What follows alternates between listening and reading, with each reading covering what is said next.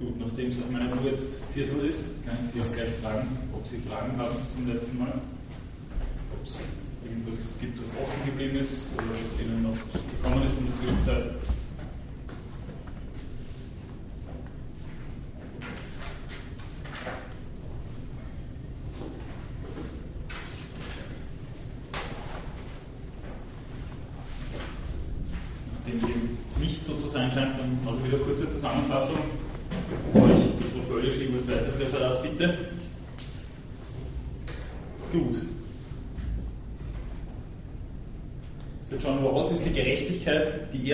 Erste Tugend sozialer Institutionen, wie er sich ausdrückt. Das heißt, er setzt zunächst einmal mit seiner Vertragstheorie sehr hoch an, also sprich schon auf der Ebene sozialer Institutionen. Ähm, ferner setzt er dabei auch schon voraus, dass die Tugend der Gerechtigkeit unter anderen Tugenden einen Vorrang genießt. Und er meint, das sei auf Intuition bzw. ein Vorverständnis äh, zurückführbar oder damit belegbar. Wobei man vielleicht hier sogar von Bezeugung sprechen sollte und nicht von Belegen. Aus dieser Gerechtigkeit entspringt äh, für Rawls sowas wie eine Unverletzlichkeit äh, des Individuums, der individuellen Person. Dazu äh, komme ich später dann gleich nochmal zurück. Ähm, damit im Zusammenhang steht allerdings, dass Gerechtigkeit und parallel dazu Wahrheit bei theoretischen äh, Konstruktionen keine Kompromisse dulden, ähm, wobei hier nochmal die Frage zu stellen wäre, inwiefern das überhaupt äh, mehr ist als, eine, als ein Ideal oder ein frommer Wunsch, dass diese Kompromisse nicht zu dulden sind. Ist das was, was wirklich äh, in Realität umsetzbar ist? Worauf bezieht sich jetzt Gerechtigkeit, damit wir das Ganze auch ein bisschen mit Fleisch füllen können? Äh, er meint vor allem auf die Güterverteilung. Äh, dass diese Güter jetzt inhaltlich sein können, nicht zuletzt der deontische, deontologische Ansatz von Rawls versperrt in gewisser Weise schon auch den Weg dahin, diese Güter wirklich genauer zu qualifizieren. Also der Vorwurf, den er selber dem Utilitarismus gegenüber erhebt, äh, nämlich dass dieser nicht nur die Verschiedenheit der Menschen, sondern auch der zu verteilenden Güter zu wenig ernst nimmt, der trifft in gewisser Weise wahrscheinlich schon auch auf Rawls zu.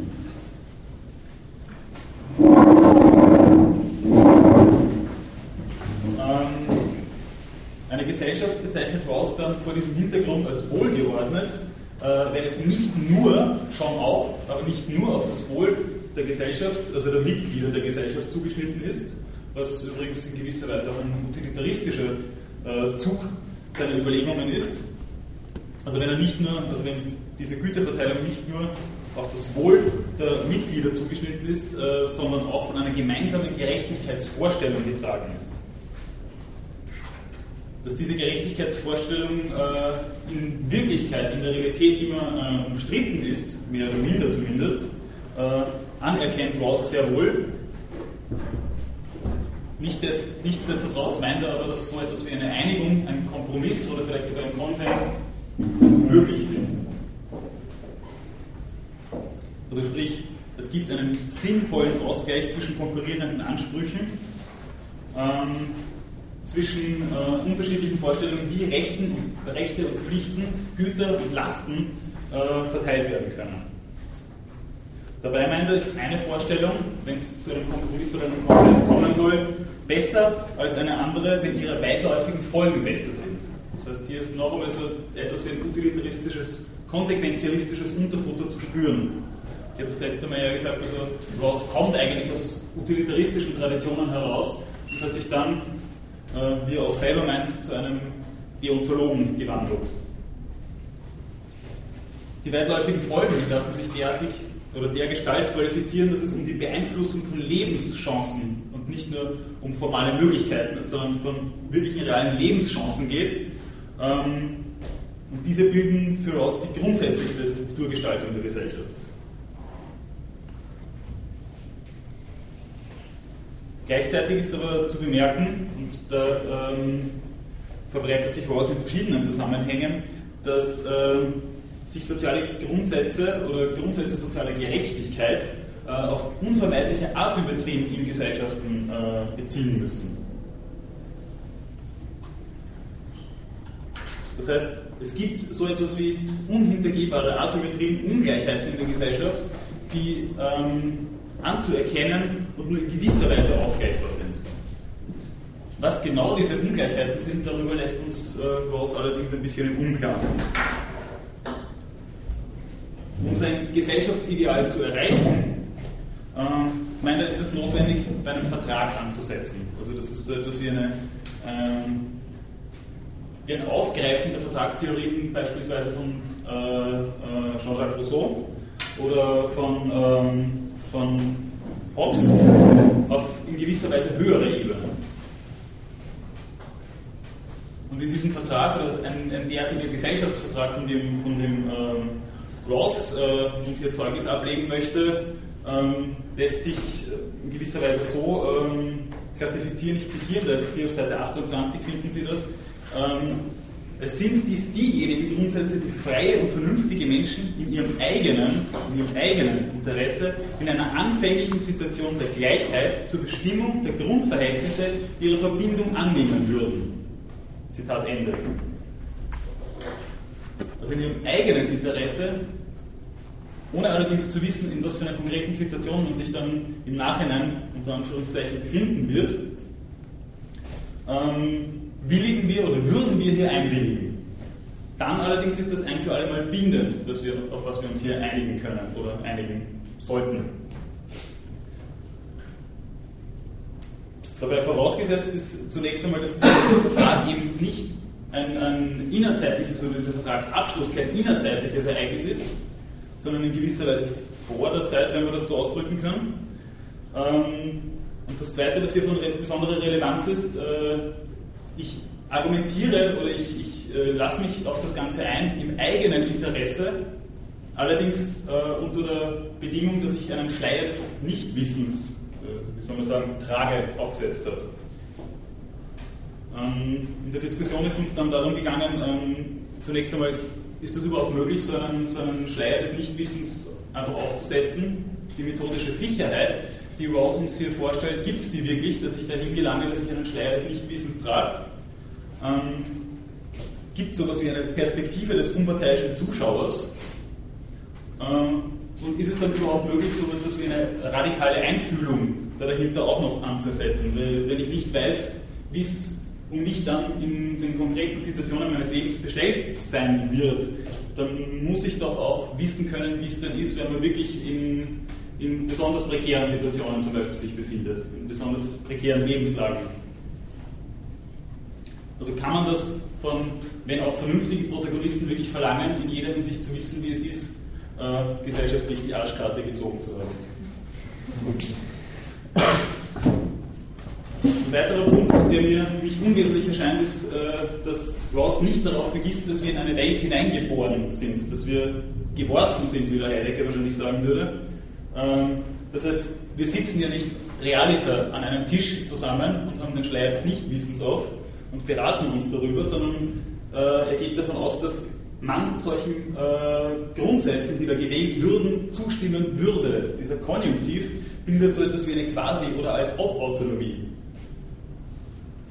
Das heißt, äh, das sind selbst auferlegte Pflichten, die wir uns nicht wirklich auferlegen oder die wir uns auferlegen, äh, weil wir meinen, dass das die anderen auch tun.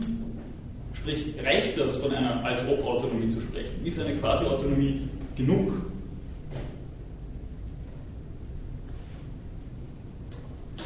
Worum soll es dann weitergeht, ist eine äh, Abgrenzung zum Utilitarismus, äh, um seine eigene Position noch weiter zu differenzieren, näher darzustellen und zu bestimmen. Äh, das heißt, ich gehe einmal davon aus, dass es kein Nutzenkalkül sein kann, was dabei rauskommt, wenn wir uns da auf diesen imaginären Tisch zusammensetzen, sondern ähm, um die bestmögliche Ausstattung der minimalen Güterzuteilung. Das heißt, äh, es gibt einerseits gleiche Grundrechte und gleiche Grundpflichten auch in einer Gesellschaft. Äh, das ist das Gleichheitsprinzip. Und das ist vorgelagert, sprich hat einen Primat gegenüber dem Differenzprinzip. Sprich, da geht es dann um die äh, unvermeidlichen Asymmetrien, von denen da spricht, die allerdings immer einerseits mit Ämtern in Verbindung zu bringen sind, beziehungsweise Bekleidung äh, oder Steuerung größerer gesellschaftlicher Institutionen und andererseits mit dem Umstand, dass dadurch die Schwächsten in der Gesellschaft auch ihren Vorteil ziehen können. Was für ein Kriterium äh, da angebbar ist, dass, dass, äh, dass, der, dass, der, Bonus für die Schwächsten in der Gesellschaft ausreichend für die Asymmetrien ist, äh, auch darüber lässt Rawls, wie ich meine, uns ein bisschen im Dunkeln.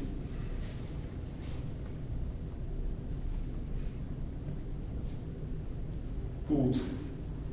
Ich würde es dann eigentlich auch ganz gerne mit dem Thema mal belassen. Gibt es dazu jetzt noch Fragen?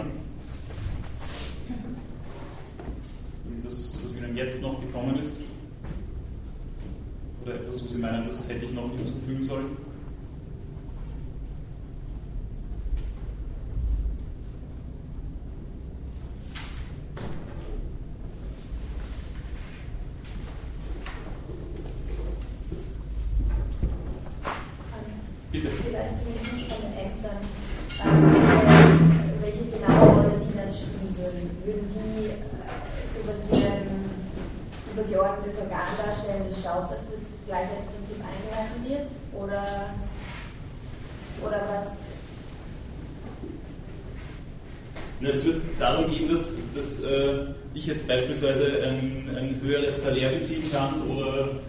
oder mehr Befugnisse auch habe als andere. Also es geht ja, wie gesagt, nicht nur um, um, um den monetären Vorteil, den man in solchen Situationen hat. Ähm, aber es geht eben darum, dass, dass, ähm, dass Vorteile im Zusammenhang mit, mit Pflichten und Verantwortung stehen müssen. Und darum geht es. Äh, das heißt, ich habe dann, dann schon auch mehr Verantwortung als jemand, der, der jetzt äh, Hausnummern Minister, Bankdirektor oder sowas in der Art ist. Bin mir nicht ganz sicher, war das das, was Sie gemeint haben? Oder? Es geht, wie gesagt, darum, dass, dass, man, dass man dann eben seinen Vorteil daraus zieht, dass man einfach mehr Verantwortung, mehr Pflichten hat. Mhm. Aber wer diese, diese Ämter verkörpert, ist quasi nicht, äh, also es wird nicht angesprochen. Also. Hm, darum geht es in dem Fall auch nicht unbedingt. Ja, das, ja, das, genau. Okay.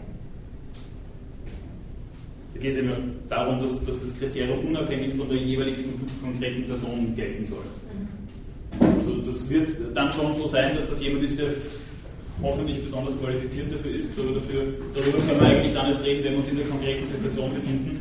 Und von der konkreten Situation wollen wir ja aufgrund des Schleiers das nicht wissen, Sie absehen.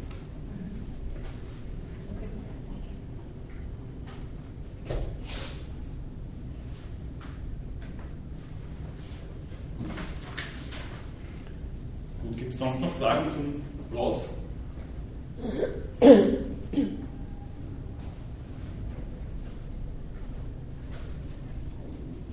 Dann werde ich oder würde ich, wenn Sie dazu oder wenn ich Ihnen da nicht ins Gehege komme, ein paar Worte zu Paul Ricoeur verlieren.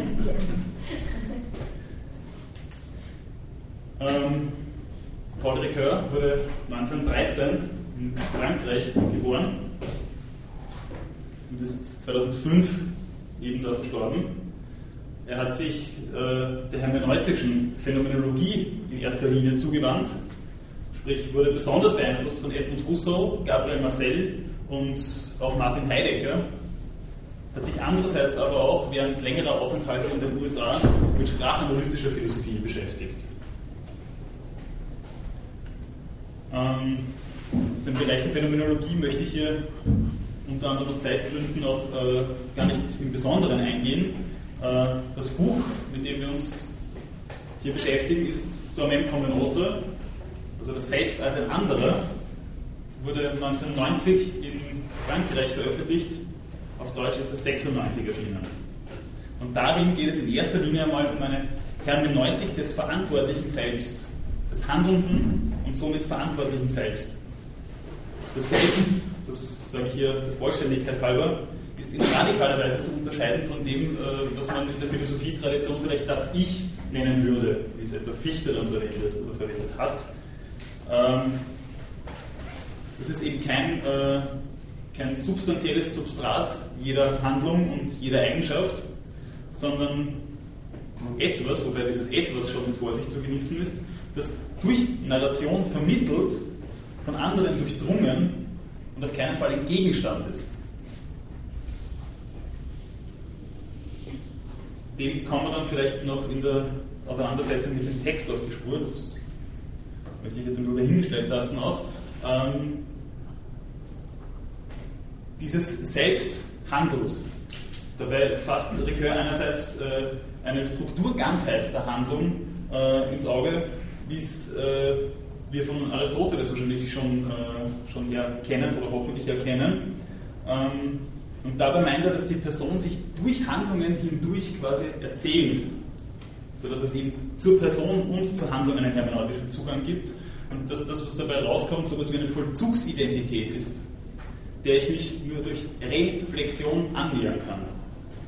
Das heißt, ich bin mir äh, nicht so zugänglich, wie das Descartes versucht vorzustellen in seinem Kogitor, das äh, seiner selbst gewiss ist, sondern nur im Nachvollzug dessen, was, äh, was mir handelnd widerfährt, kann ich ungefähr eine Ahnung davon kriegen, wer und was ich da eigentlich bin.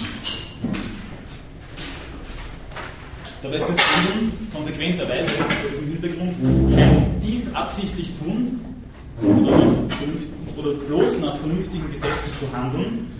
Äh, es ist auch nicht äh, sich als Ursache darzustellen und zu fühlen, sondern er meint, es ist ein Sein im Entwurf. Das heißt,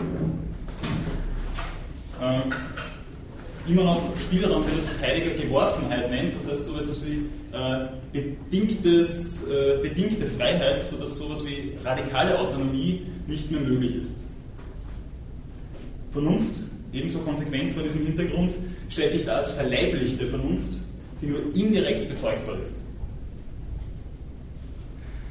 Die Grundthesen, von denen äh, Ricoeur in diesem Buch ausgeht, ist zunächst einmal, dass die Ethik, sprich die Ausrichtung auf ein gutes Leben, Vorrang gegenüber der Moral, und das ist das, was Kant in seiner Moralphilosophie vorstellt, genießt. Dennoch gibt es aber sowas wie eine gegenseitige Ergänzung. Der zweite Punkt ist, dass diese ethische Ausrichtung dennoch durch einen Normenraster, durch eine Universalisierungsprüfung hindurch muss. Und der dritte Punkt ist, dass ein Rekurs auf diese ethische Ausrichtung notwendig wird, wenn der Normenraster oder die Norm überhaupt in eine praktische Sackgasse führt. Das heißt, wenn man zum Beispiel dahin gelangt, dass man sagt, es kollidieren zwei Maximen miteinander. Das heißt, was Ricoeur im Auge hat, ist so etwas wie eine kritische, über sich selbst aufgeklärte Phronesis, wenn man in den, in den Begrifflichkeiten äh, von Aristoteles da bleibt. Das Problem dieser Phronesis von Aristoteles her, so mein Likör, ist, dass es sich ähm, oder dass es sich die Frage nach den Grenzen eines spezifischen Ethos nicht, äh, nicht in forcierter Weise stellt. Das heißt, das ist unhinterfragt und genau deswegen äh, ist diese, äh, diese, diese Normenüberprüfung notwendig oder diese Universalisierungsprüfung von Kant her notwendig. Dass das überhaupt möglich ist, dass diese beiden äh, Konzepte in Einklang zu bringen ist, versucht Ricoeur dahingehend auszuweisen, dass er sagt, diese Universalisierung oder Universalisierbarkeit findet sich auch bei Aristoteles, allerdings nur in Rudimenten. Äh, ich weise darauf hin, dass die Mesotes, also die Mitten zwischen den Extremen, als die er die ethischen Tugenden äh, klassifiziert, äh, so etwas wie universalen Charakter haben sollen zumindest. Von Kant her lässt sich das teleologische Moment dahin aufweisen, dahingehend aufweisen, dass er sagt, also ich kann eigentlich eine, eine Normenprüfung oder eine, eine Maximenprüfung nur so machen, dass ich sage, also, wie ist das, wenn das alle machen würden? Was für eine Welt käme dann heraus? Was wäre dann der, der, der Zielhorizont dessen, wenn, ähm, wenn alle nach einer derartigen Maxime handeln, handeln würden? Das heißt, dieses teleologische Unterfutter, das wir, äh, glaube ich, ohnehin schon in der Behandlung Kants äh, herausgestellt haben, äh, ist auch für Recur von besonderer Relevanz. Das heißt, wogegen er sich da in doppelter Weise abgrenzt, ist einerseits äh, das Konzept der Autonomie, wie wir es von Kant her kennen, als, äh, als bloße bzw. formale Autonomie und andererseits das einer bloßen Theologie, unter Anführungszeichen ebenfalls, wie wir es von Aristoteles her kennen. Gut, Soweit einmal ein paar knappe Bemerkungen zum Paul Ricoeur. Gibt es dazu jetzt noch Fragen?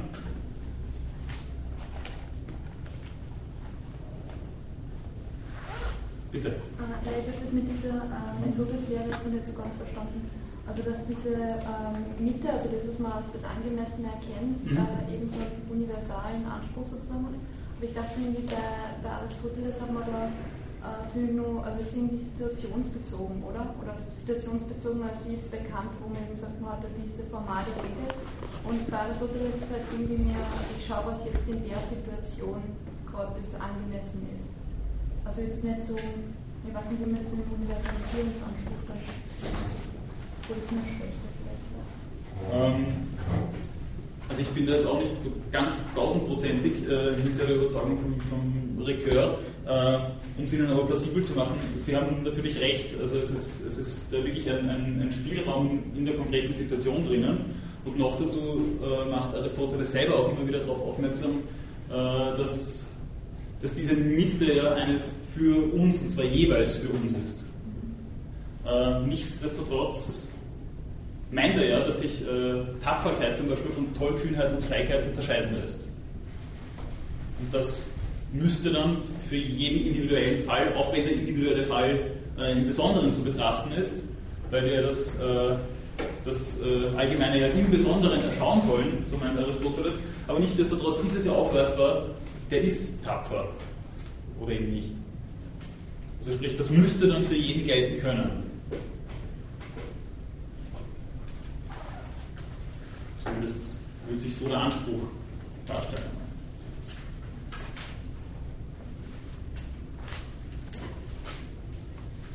Gut, gibt es sonst noch Fragen?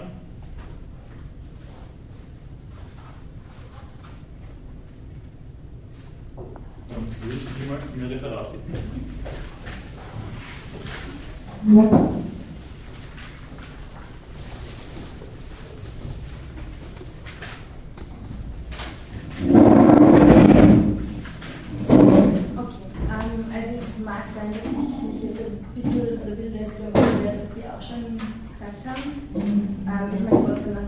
Vorgehen, was ich vorbereitet habe, sonst komme ich durcheinander.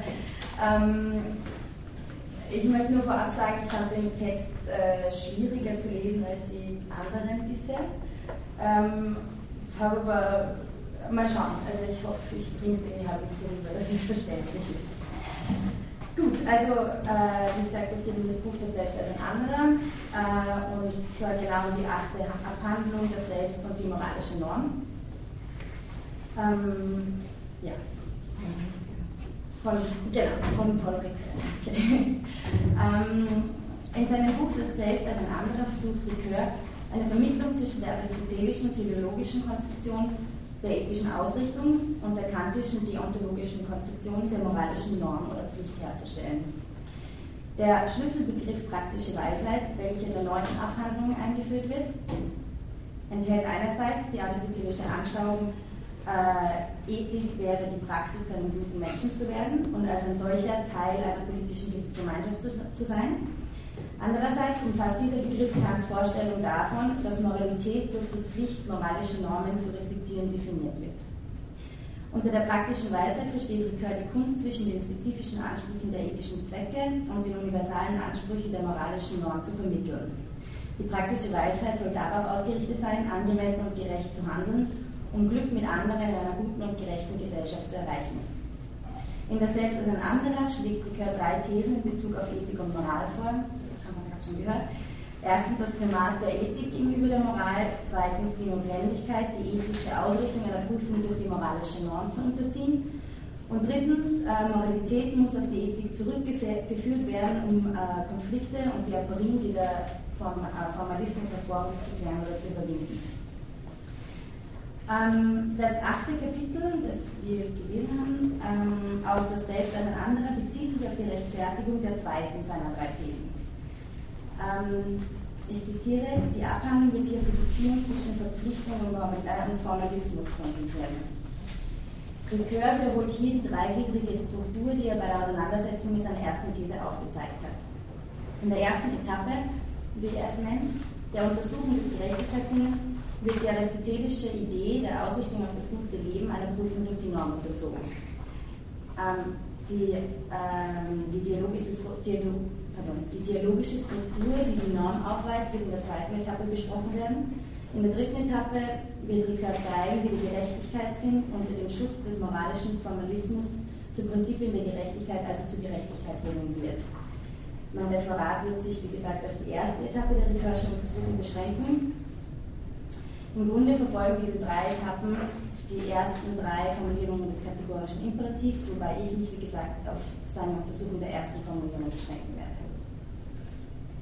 Ähm, Ricoeur konstruiert den kantischen Begriff der Moralität, beschränkt sich hierbei jedoch auf diejenigen Elemente, welche, zu, welche zur Charakterisierung des deontischen Gesichtspunkts gegenüber einer teleologischen Auffassung der Ethik genügen.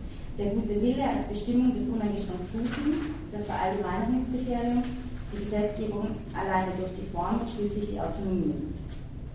Vorausschickend im Entrecœur, dass im Hinterkopf behalten werden muss, dass sein Begriff des Selbst nicht identisch mit dem Begriff des Ich zu denken ist. Ihm geht es hier darum, ähm, Universalität insofern zu entwickeln, dass deutlich wird, dass die Überprüfung des Wunsches, gut zu leben, durch die Norm gekennzeichnet wird. Zitat, dementsprechend wird sich das Selbst auf der reflexiven, auf der reflexiven Ebene auf die gleiche Universalität berufen. Ähm, das Allgemeine ist hier äh, weder Sie noch ich, sagt er. Ohne Kant einen Bruch mit der teleologischen und eudemonistischen Tradition vorzuenthalten, verweist Ricoeur auf zwei interessante Verknüpfungen der deontischen Richtung mit den beiden zuletzt genannten. Zum einen erkennen Ricoeur Züge der eudemonistischen Tradition welche den späteren Formalismus oder Universalismus antizipieren. Zum anderen meint er, dass die deontische Auffassung der Moral und die teleologische Auffassung der Ethik gebunden bleibt. Zum ersten Punkt zählt Ricoeur zum Beispiel die aristotelische Mesoteslehre, den Begriff des Mittleren, da er ihm in allen Tugenden, da er ihm ein allen Tugenden gemeinsames Kriterium vorzufinden meint, was auf eine gewisse Universalität hinzuweisen scheint. In Bezug auf Aristoteles nennt Ricoeur auch die Fähigkeiten wie die Initiative des Handelns, die Wahl aus Gründen, die Einschätzung und Bewertung von Handlungszielen, also auf eine Universalität hinweisende Begriffe. Zu Punkt 2 sagt Ricoeur, dass die moralische Verpflichtung im kantischen Sinne eine Verbindung zur teleologischen Ausrichtung auf das gute Leben aufweist. Ich zitiere, diese Verankerung des deontischen Moments in der teleologischen Zielsetzung offenbart die Stellung, die der Begriff des guten Willens bei Kant zu Beginn der Grundlegung zur Metaphysik der Sitten einnimmt. Es ist überall nichts in der Welt, der überhaupt auch außerhalb derselben zu denken möglich, was ohne Einschränkung für gut gehalten werden, äh, für gut könnte gehalten werden als allein ein guter Wille. In diesem Kant-Zitat deutet Ricoeur auf zwei in ihm enthaltene Behauptungen hin, die eine gewisse Verbindung zwischen deontischem Moment und teleologischer Perspektive erkennen lassen. Die erste Behauptung setzt voraus, dass moralisch gut so viel bedeutet wie ohne Einschränkung gut. Im Prädikat gut sieht Ricoeur eine teleologische Prägung, während ohne Einschränkung all das außer Kraft setzt, was dem Prädikat gut seine moralische Kennzeichnung entziehen könnte. Die zweite Behauptung bezeichnet von nun an den Willen äh, als den Träger des Prädikats gut. Der kantische gute Wille nimmt den Platz des vernünftigen Begehrens von Aristoteles ein. Aus teleologischer äh, Sicht verweist das vernünftige Begehren auf eine Zielrichtung und der gute Wille aber auf ein, auf sein, auf, und der gute Wille aber auf sein Verhältnis zum Gesetz. Um einer Charakterisierung Moral, einer Moral der Verpflichtung näher zu kommen, spricht Ricoeur nun davon, dass dem von Kant gebrauchten Begriff der Pflicht der Begriff des Zwanges innewohnt, bzw. von diesem charakteristisch ist. Dies liegt an den Beschränkungen, die den endlichen Willen kennzeichnen. Der Wille ist die praktische Vernunft, die allen vernunftbegabten Wesen gemein ist. Durch seine endliche Beschaffenheit ist er empirisch durch Neigungen affiziert. Somit ist der gute Wille so eng mit der aus der Pflicht vollzogenen Handlung verbunden, dass die beiden Begriffe, wie Ricoeur sagt, durcheinander ersetzbar werden. Das heißt, ein uneingeschränkt guter Wille ist einer, der seiner Beschaffenheit wegen Beschränkungen unterliegt. Das uneingeschränkt Gute für einen solchen Willen nimmt die Gestalt der Pflicht, des Imperativs oder des moralischen Zwangs an. Kant unternimmt jedoch einen Aufstieg von dieser endlichen Verfasstheit des Willens zur Selbstgesetzlichkeit als Autonomie verstandenen praktischen Vernunft. erst dort hat das Selbst die Basis für ein moralisches Selbst, äh, erst dort wird das Selbst die Basis für ein moralisches Selbst erreicht haben. Die moralische Reflexion besteht in der universellen Prüfung in Form des kategorischen Imperativs, um den Titel ohne Einschränkung gut und den Titel des kategorisch Gebotenen erlangen zu können. Ricoeur verschafft uns nun Klarheit darüber, wie der uneingeschränkt gute Wille gemäß dem höchsten Prinzip der Autonomie dem sich selbst gesetzgebenden Willen gleich sein wird. Um dies zu erreichen, meint Ricoeur, äh, müsste Kant zunächst gemäß dem Stil einer Verpflichtungsmoral einiges beiseite schieben. Dazu nennt Ricoeur drei Stadien, wobei er den Unterschied zwischen moralischer Norm und ethischer Ausrichtung versucht herauszuarbeiten.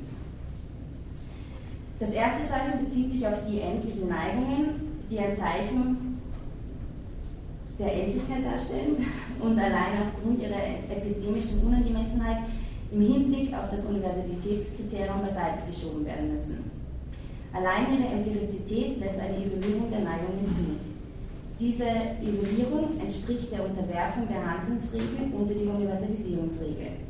Ricoeur meint, in der Tat können Neigungen allein durch die Fürsprache dieser Maximen, das heißt Übersätze, welche eine allgemeine Bestimmung des Willens enthalten, in mehrere praktische Regeln, die mehrere, mehrere praktische Regeln unter sich hat, geprüft werden.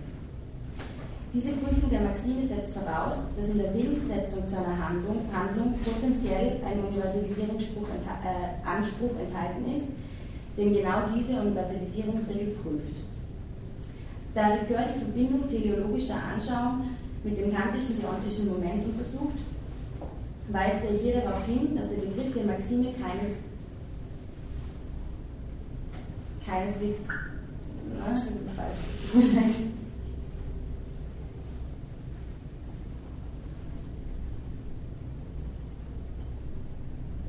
Genau, er versucht, er versucht eben diese, diese Verbindung herzustellen. Ähm, das, und meint dass der Begriff der Maxime keineswegs in der teleologischen Anschauung gefunden werden kann.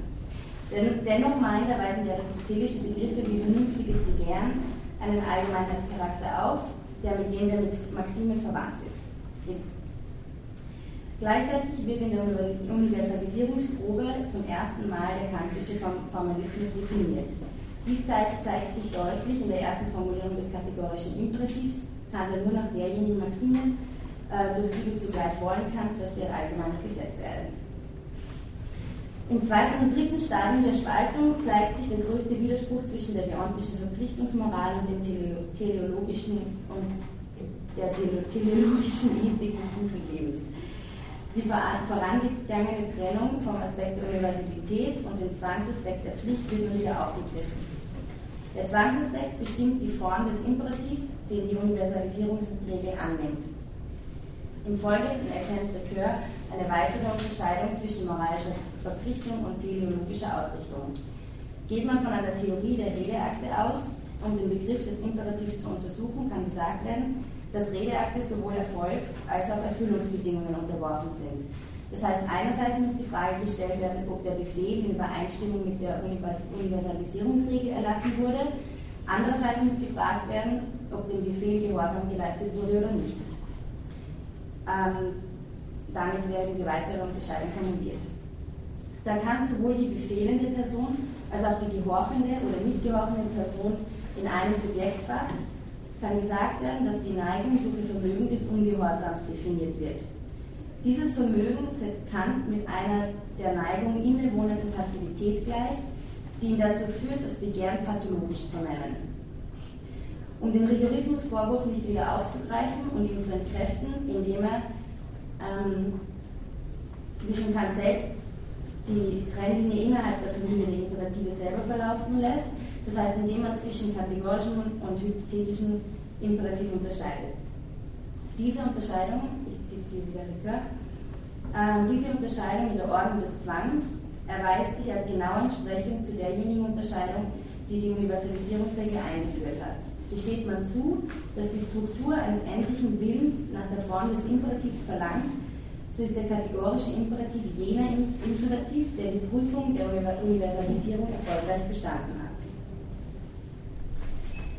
Ähm, mit dem Gedanken der Selbstgesetzgebung oder der Autonomie wird die, wird die entscheidende Schwelle der, Spalt, äh, der Spaltung überschritten. Es geht nun nicht mehr um den Willen, sondern um dies einer Struktur fundamental zugrunde liegende Freiheit, welche im Gegensatz zu der endlichen Bestimmtheit des Willens, also der Willkür, steht. Im Antagonismus zwischen der Autonomie des Willens und der Heteronomie der Willkür erreicht der Formalismus seinen Höhepunkt ich zitiere wieder Ricoeur, in der Tat kann Kant proklamieren, Sittlichkeit besteht dort, wo die bloße gesetzgebende Form der Maximen allein zureichende, der zureichende Bestimmungsgrund eines Lebens ist. Die Form des Imperativs bleibt zwar bestehen, jedoch bezieht sich äh, der Gehorsam in der Autonomie nicht nur auf den anderen, sondern auf sich, auf sich selbst. Somit, äh, Ricoeur, sagt Ricoeur, hat der Gehorsam den Charakter der Abhängigkeit und der Unterwerfung verloren. Der wahre Gehorsam, so könnte man sagen, ist die Autonomie. Im letzten Teil des Abschnitts der achten Abhandlung verweist Ricoeur auf drei Orte visueller Aporie, welche schon von Kant selbst so bezeichnet wurden. Der erste Ort bezieht sich auf die von Kant im Autonomieprinzip angewandte Deduktion.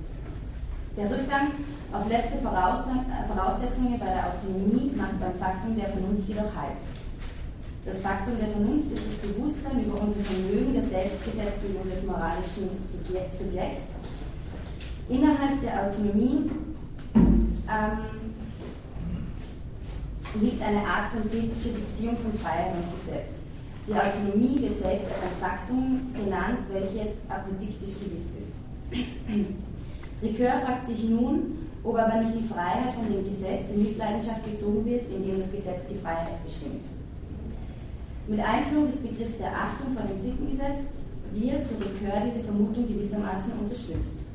Auf der Ebene des Autonomie Autonomieprinzips, noch bevor die Personen als Zwecke an sich selbst genannt werden, wird die seltsame Natur der Achtung sichtbar. Die Achtung wird als Triebfeder dargestellt und ist eine solche, weil, äh, ich zitiere, sie dazu führt, im Modus einer passiv empfangenen Affektion das Sittengesetz selbst in sich zur Maxime zu machen. Kant umgeht dieses Problem damit, dass er die Affektivität selber aufspaltet, und zwar in diejenigen Affekte, die vom pathologischen Begehren abhängig bleiben, und diejenigen Affekte, die Kennzeichen der Vernunft sind, nämlich in negativer Weise die Demütigung der Eigenliebe und in positiver Weise die Ehrfurcht vor der Kraft der Vernunft in uns. Diese Aufspaltung der Affektivitäten betrifft die Ricœursche Untersuchung der Verbindung von teleologischer Ethik und moralischer Verpflichtung. Ricoeur meint Kants Begriff der, Selbst, äh, der Selbstliebe wäre eine pervertierte Form Seins oder des Ricoeurschen Begriffs der Selbstschätzung. Selbstschätzung ist kurz gesagt reflexiver Ausdruck der Ausrichtung auf ein gutes Leben. Achtung wäre dann diejenige Selbstschätzung, die die Prüfung der universalen, zwingenden Norm bestanden hat. Der dritte Ort virtueller Aporie bezieht sich auf den Begriff des Bösen in Bezug auf die Autonomie. Die Unfähigkeit der Neigungen, die Universalisierungsprüfung zu bestehen, wurde schon früher besprochen. Ricoeur meint nun, wenn das Begehren an sich unschuldig ist, so muss das Böse in der Bildung der Maximen lokalisiert werden. Es geht nun darum, einer schlecht, schlechten Maxime einen Platz einzuräumen, die der subjektive Grund sämtlicher schlechter Maximen wäre. Dieser Hang zum Bösen, welcher von der Anlage zum Guten von äh, die, dies wäre der Hang zum Bösen, welcher von Kant, ähm, Entschuldigung, also diese, diese äh, schlechte Maxime wäre eben der Hang zum Bösen, welcher von der Anlage zum Guten von Kant getrennt wurde. Der Hang zum Bösen beeinflusst jedoch unser Vermögen, ähm, autonom im Sinne von Vermögen gemäß der Pflicht zu handeln, ähm, äh, was eine Beeinflussung der Freiheit darstellt ich wieder äh, man muss mithin annehmen, dass der Hang zum Bösen die Willkür auf derselben Ebene beeinflusst, auf der die Achtung selbst eine spezifische Beeinflussung ist, nämlich die Beeinflussung der Freiheit durch das Gesetz. In dieser Hinsicht, so Ricoeur, sei das Böse radikal und nicht ursprünglich. Folgendes stellt Ricoeur nur in Aussicht. Ergibt sich nicht aus dem Bösen und der aus diesem resultierenden unerforschlichen Konstitution der freien Willkür für eine Ethik die Notwendigkeit, die Züge der Moral anzunehmen, weil es das Böse gibt, muss die Ausrichtung auf das gute Leben die Prüfung der moralischen Verpflichtung auf sich nehmen, die man mit folgenden Worten neu schreiben könnte. Handle ausschließlich nach der Maxime, die bewirkt, dass du zugleich wollen kannst, dass das nicht sei, was nicht sein soll, nämlich das Böse. Ja.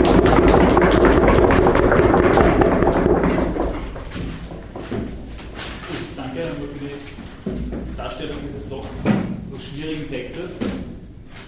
Äh, ja, alles klar?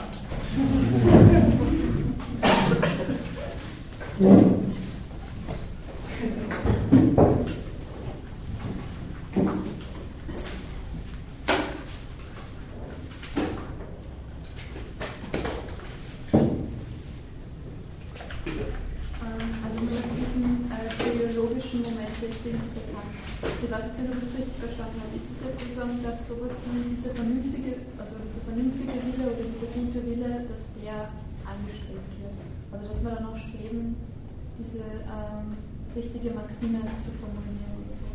Oder dieses ähm, unser Begehren in Übereinstimmung mit dem ähm,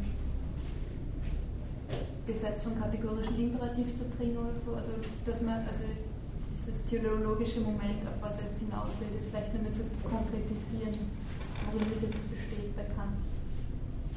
Mhm. Wollen Sie darauf antworten? Oder?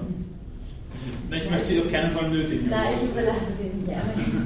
Das war jetzt schon Nervosität genug. Ähm, können Sie die Frage noch mal kurz, damit ich mal ganz sicher bin, worauf Sie jetzt genau hinaus wollen, noch mal kurz in einem Satz zusammenfassen? Mhm. Nur damit ich also dieses, ähm, wenn ich es jetzt richtig verstanden habe, also es geht eben da um den Nachweis eines teleologischen Moments bei Kant. Und ja. nur mal konkretisieren, worin es jetzt seiner Meinung nach besteht, genau. Hm. Das lässt sich daran aufweisen, dass, äh, dass die das haben Sie im, Referat dann ein bisschen, bisschen, unter den Tisch fallen lassen, soll jetzt keine, keine böse Kritik sein oder so, aber das, das äh, käme dann noch ein bisschen später, wo er dann, wo er dann wirklich versucht, also so seinen phänomenologischen Zug noch einmal wirklich zur Geltung zu bringen, wo er dann nämlich noch einmal noch einmal dann darauf abhebt, dass es, dass es dieses Unterfutter bei Kant schon allein deswegen brauchte, weil, äh, ähm, weil die Deontologie da fundiert ist, wo es so etwas gibt wie einen Wunsch, und das ist, das ist eben so eine, so eine Zielvorstellung auch, gut zu leben mit anderen und für sie in gerechten Institutionen. Äh, und ein phänomenologisches äh, oder eine phänomenologische Basis ist das nicht zuletzt deswegen, weil er davon spricht, dass es so etwas wie ein, ein, ein, ein Zusammenkönnen gibt, ein ursprüngliches Zusammenkönnen, das äh, sich auch in einem Zusammenwollen ausdrückt. Ich weiß jetzt nicht, wie das für Sie klingt oder ob das für Sie nachvollziehbar ist. Ja, also sozusagen, dass ähm, eben dieser ähm, also diese, diese äh, ohne Einschränkung gute Wille, also was dieses vernünftige Begehren wäre, ja. ist das, was ist, was an sich erstrebenswert ist sozusagen. Das und, das ist, und das ist genau deswegen erstrebenswert, weil wir das ja ursprünglich schon wollen, weil wir ursprünglich schon so etwas wie ein, jeweils so etwas wie ein Zoon Politikern sind, das auch wirklich das Bedürfnis oder Begehren hat, äh, mit anderen und für sie in gerechten Institutionen gut zu leben. Das heißt, die Formalisierung muss schon etwas voraussetzen, was es überhaupt zu formalisieren gibt. Mhm. Sagt das jetzt Kant oder Ricoeur oder Ricoeur über Kant? Das sagt Ricoeur. Er versucht eben diesen, mhm. diesen äh, also ich, ich würde Kant auch gar nicht so radikal lesen, aber, aber den, den, Formalismus von Kant versucht er dann ein bisschen aufzubrechen und zu sagen, also der schwebt ein bisschen im luftleeren Raum.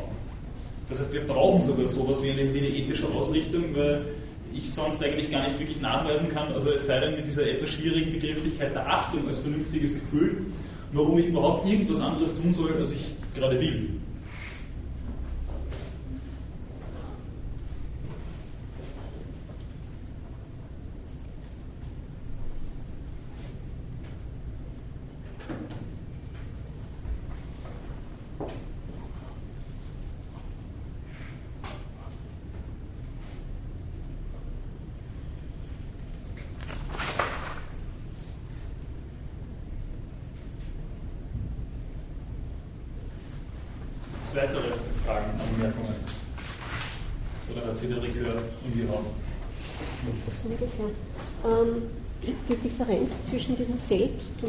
Und, dem Ich, also das äh, habe ich glaube nicht, nicht wirklich verstanden. Äh, ähnlich wie das, was er vom Faktum der Vernunft sagt, äh, nämlich dass es so etwas wie eine Bezeugung braucht, dass es Moralität gibt. Dieser Anspruch auf Letztbegründung, der damit eigentlich implizit auch schon von Kant fallen gelassen wird, worauf er eben nochmal besonders abhebt, das gilt jetzt auch für das Selbst. Das Ich als, ein, als eine distinkte Entität, als ein, sagen wir es mal ganz salopp, als ein, ein Ding, dem dann noch Eigenschaften zukommen und das auch noch spontan ist und, und Handlungen setzen kann, das gibt es nicht. Das ist ein, ein Konstrukt, das, das uns äh, wenig weit führt, wenn es uns überhaupt irgendwo hinbringt. Was er da im Auge hat, ist äh, so etwas wie eine, eine Selbstheit, die sich auch oft erst im, im, im Reflektieren, also im Nachgewahren dessen, was wir, was wir tun und, und worin wir uns bewegen, dann, dann, was uns so erst irgendwie zugänglich wird. Äh, das ist sicher eine, eine, schwierige Begrifflichkeit, die er, die er, da, die er da verwendet, oder das ist, das ist, sicher, das ist sicher was Schwieriges, sich das so vorzustellen, wenn man so in, in so Denkgewohnheiten drinnen steckt und sagt, also, das Ich, das, ist, das, bin ich und das bleibt ich. Ähm, aber da gibt es ein paar recht gute Stellen auch in, in dem Buch, wo er das anhand des Versprechens versucht zu verdeutlichen. Äh, ein Versprechen gebe ich, ist schon klar, und gebe damit zu verstehen, also ich, derselbe, werde in Zukunft mich noch einmal als der herausstellen und so mein Versprechen einlösen. Dass ich dann in Zukunft, aber wirklich in jeder Hinsicht der sein werde, das ist wieder eine ganz andere Geschichte. Ein Versprechen einzulösen heißt, äh, etwas einzulösen, das ich in gewisser Weise ja dann, dann auch nicht mehr bin. Dass ich dann vielleicht Widerstände zu überwinden habe, die in der Geschichte dazwischen liegen. Dass ich dann, dann etwas einlöse, dass ich, so wie ich jetzt bin, äh, dass ich das, das, das habe ich dann vielleicht auch nie versprochen. Also das Faktor Zeit spielt ja eine Rolle. Das ist die, das ist die Zeitlichkeit des Selbst radikalisiert. Da ist das Selbst dann radikal verzeitlicht. Ist Ihnen das in irgendeiner Weise nachvollziehbar? Ich habe es jetzt ein bisschen hoppertatschig, muss ich zugestehen, äh, Ihnen präsentiert, aber ist das jetzt mal ungefähr, ungefähr nachvollziehbar, worum es Ihnen da geht. Es geht eben nicht darum, dass man ein abgeschlossenes Ich oder etwas ist, sondern etwas, das, äh, oder ich versuche es nochmal zu verdeutlichen, ich kann schon sagen, ich bin geboren, das ist ja nicht jemand anders. Aber bin ich dieses Wesen, das da geboren wurde? kann ich mich mit dem wirklich identifizieren? Oder kann es nicht sein, dass ich äh, meine eigene Handlungsweise, mein eigenes Denken aus der Kindheit selber nicht mehr verstehe? Dass ich mich an Dinge erinnere, von denen ich fast schon den Eindruck habe, das war ich nie, so, so, so kann ich ja nicht gewesen sein, das kann, das kann ja nicht ich sein. Und trotzdem ist es mir ganz gewiss, ich war das schon, ich weiß schon, mir ist das passiert, ich habe das gemacht. Und wie meint jetzt Rückkehr? Meint er, dass das letzte Verhalten eigentlich das Ausschlaggebende ist. Das in der Zeit, in der es oder derjenige sich dann befindet. Und alles andere ähm, hat keine Bedeutung oder wird nicht ähm, zur, äh, zur, Verantwortung gezogen. Ich meine, ich, mein, ich nehme an, dass das Ganze sehr transzendent ist, dieses Verhalten, das er da schildert. Das ist von der Persönlichkeit, das sich die entwickelt. Was meinen Sie mit transzendent? Ähm, dass es nicht gleichbleibend ist. Das äh, ist eine. Das wäre dann nicht transzendent. Also das wäre dann, dann etwas, was, was sich außerhalb meiner, meiner Verfügung abspielt, in gewisser Weise jenseits abspielt. Transzendere übersteigen Mhm. Also Vorsicht mit dem Begriff. Aber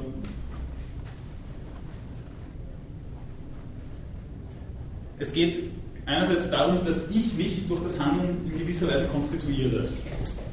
Und dass mir das nicht bis in die letzte Konsequenz auch währenddessen zugänglich ist. Es ist so etwas wie ein, wie ein Reflektieren auf das, was ich tue, notwendig, um überhaupt so etwas wie eine Identität zu finden oder, oder vorzufinden. Nur im Nachhinein, unter Anführungszeichen, oder nicht unter Anführungszeichen, nur im Nachhinein kann ich, kann ich dann sagen, wer und was ich da gewesen bin. Währenddessen gibt so etwas wie eine fungierende Intentionalität, wie wir es von Husserl her kennen, die mir entgleitet, auch in gewisser Weise. Was nicht heißt, dass ich, äh, dass ich nicht verantwortlich bin, aber das heißt, dass ich in gewisser Weise dosiert verantwortlich bin. Weil ich eben in Kontexten drinnen stecke, weil ich mir selbst in gewisser Weise entgleite, weil mir meine eigene Geschichte in gewisser Weise entgleitet. Ist das nachvollziehbar? Bitte. Mhm. Und nur mal ganz kurz, also äh, diese Selbstheit ist sozusagen das, was dann in der Reflexion hervorgebracht wird, also sozusagen der, äh, die Identifikation, dass dieses Ich, also dass es da was Durchgehendes gibt sozusagen. Genau. Das lässt sich aber dann eben auch nur im Nachhinein und manchmal unter Mühen der Integration eben feststellen. Und das ist in gewisser Weise so, vor allem für Ricoeur in seinem, äh, in seinem Konzept der Narrativität oder Narration, äh, dass ich mich mir erzählen muss.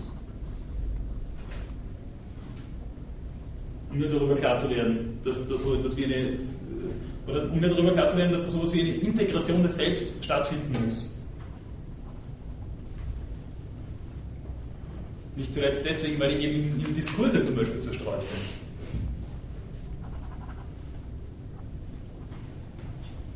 Also ob ich jetzt hier vorne stehe oder beim Heurigen sitze, da bin ich nicht radikal dasselbe, wenn man das mit Ricoeur jetzt ins Salon reinführt.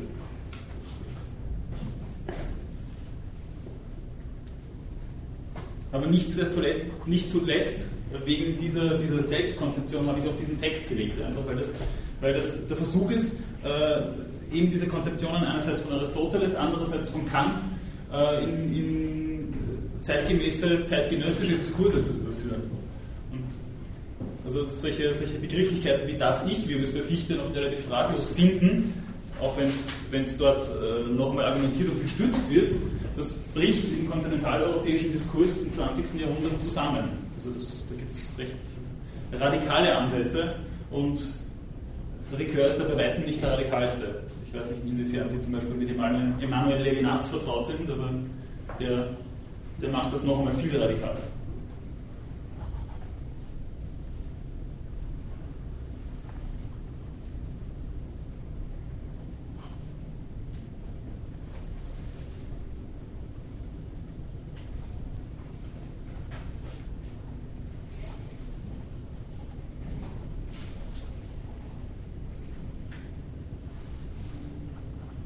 Woran scheitern wir jetzt gerade konkret? Also ich möchte nur wissen, ob es jetzt, jetzt, darum geht, dass, dass, der Text jetzt so schwierig war, dass er, dass er sich nicht mehr nachvollziehen lässt und deswegen keine Fragen kommen. Oder ob mal die Argumentation nachvollziehbar ist, aber dann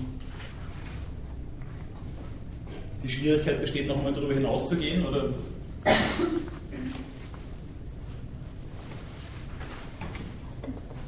wie gesagt, mir ist schon klar, ich habe hier einen wirklich schwierigen Text gewählt, für ein Proseminar.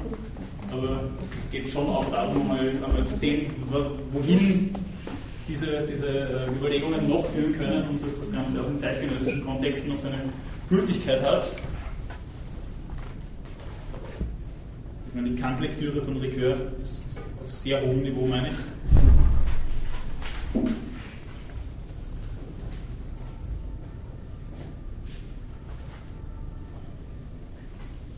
Ja, bei mir scheitert dann, dass ich den Text vorher nicht gelesen habe. Und mir ist jetzt viel steil. aber, aber, aber dass Sie sich selber verpfeifen, das wollte ich jetzt auch nicht. Ja, ich weiß, verlieren. Äh, aber es macht irgendwie Sinn, äh, wenn Sie darüber reden. Und jetzt möchte ich, einfach, möchte ich noch mehr reden, darum frage ich einfach. Äh, und zwar das mit der Selbstschätzung. Ja. Was, was, was hat es mit dem auf sich? Das ist mir irgendwie da irgendwie angesprochen.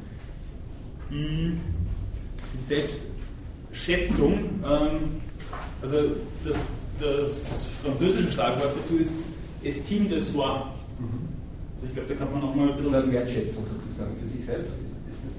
Ja. ja. ja. Und das Ganze vor dem Hintergrund von, von, von eben diesen ethisch-moralischen Überlegungen, ich sage jetzt bewusst ethisch-moralisch, ähm, geht dann über eben in diese, diese Geschichte äh, Soi-même comme un autre, sich selbst als ein anderer. Oder ich selbst als ein anderer, wie ein anderer. Das heißt, dass ich mich in gewisser Weise schätzen kann, wie ich, wie ich einen anderen schätzen würde. Dass ich, dass ich sowas wie Respekt und Achtung auch mir gegenüber so empfinden kann, sodass dass, äh, sich da zwar sehr wohl sowas, sowas wie ein Spalt im Selbst auftut, der sich aber genau über diese, äh, über diese Dimensionen wieder unter Anführungszeichen überbrücken oder schließen lässt. Sodass das noch einmal zur, zur vollen Gültigkeit eigentlich kommen kann. Also Ricoeur ist ja auch äh, sehr vom, vom, vom, vom Christentum her geprägt, äh, dass sich das noch einmal voll in seiner Bedeutung ermessen lässt, was das heißt. Also du sollst deinen Nächsten lieben wie dich selbst. Also nicht nur, dass, dass, dass ich den, den, den, Egozentrismus oder den Egoismus auf den anderen übertrage und, und mit dem mache ich es jetzt genauso, sondern dass hier sowas wie eine, wie eine Wechselwirkung oder so eine, so eine, so eine wechselseitige ähm, oder eine Wechselseitigkeit entstehen kann. Also in dem Sinn, dass man sich ja selber auch fremd ist. Genau, genau. So dass man die Fremdheit seiner selbst sieht und, und über diese Fremdheit hinweg die Möglichkeit hat, sich auch zu schätzen mhm. und zu respektieren. Aber da bringt er dann Objektivität rein, sozusagen. Inwiefern? Zwischen mir und den anderen. Also Was heißt Objektivität dann? Na, im Sinne von äh, einem, das, was man beim Rawls hat, kann, kann ich jetzt objektiv sein? Kann ich, mich, kann ich diesen Schleier des Nichtwissens mir umhängen? Hm. Hier würde ich, würde ich meinen, dass, äh, dass Ricoeur auf einer ganz anderen Baustelle daheim ist als, als der Ross. Äh, das kommt dann auch ein bisschen später, auf das wollte ich ohnehin noch überleiten, also danke mal für die Frage auch. Ähm, die Fürsorge kommt zwar nicht von außen zur Selbstschätzung hinzu, wie er meint, das ist aber dennoch nicht, nicht in radikaler Weise das, das Gleiche. Also es wird die Verschiedenheit der Menschen äh, im wie soll man sagen, im, im, im, direkten Umgang auch noch einmal versucht einzuholen. Also das, das Levinas das von Angesicht zu Angesicht nennt, das, äh, das möchte er hier radikal noch einmal ernst nehmen. Und vor dem Hintergrund gibt es auch wirklich keine Symmetrie zwischen Aktion und Passion, sondern dass wir uns immer auf gleicher Ebene bege äh, begegnen.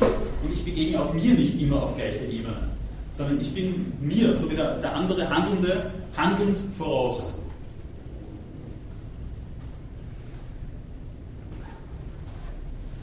Ähm, sodass, sodass das über, einen, ja, über eine gleiche Ebene funktioniert das nicht. Da muss das Handeln und, und das Behandelt werden äh, immer auch zeitlich verstanden werden. Und dieses von Angesicht zu Angesicht heißt sofort, dass, dass ich vor allem dem anderen gegenüber äh, immer in gewisser Weise nachträglich sein muss. Und das genau meint er, wird in diesem, diesem radikalen Formalismus, unter Anführungszeichen, also ich, wie gesagt, ich schließe mich dem jetzt nicht in jeder Hinsicht an, der, der Achtung der Menschheit in jedem anderen, das wird verstellt dadurch. Das von Angesicht zu Angesicht heißt einerseits diese, diese Vorgängigkeit des anderen, andererseits aber in seiner je konkreten Situation. Weil es zu abstrakt ist, sozusagen. Es wird, es wird die, dieser je konkrete andere so, das ist, eine Begrifflichkeit, die ich verwende, nicht der, nicht der Recur. Dieser je konkrete andere wird dadurch verdeckt, dadurch, dass ich sage, also ich, ich achte den anderen, ja, weil ich äh, die Menschheit in ihm achte. Und genau das Gleiche funktioniert auch bei mir, nur anders. Im, vom Modus her.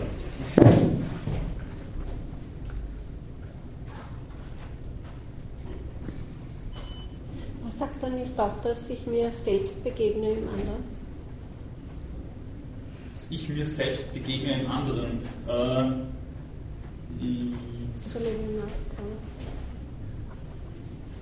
dass ich mir selbst begegne im anderen. Können Sie das aufweisen vom Text her? Weil ich bin mir jetzt nicht ganz sicher, ob ich. Kann so dunkel erinnern, dass ich das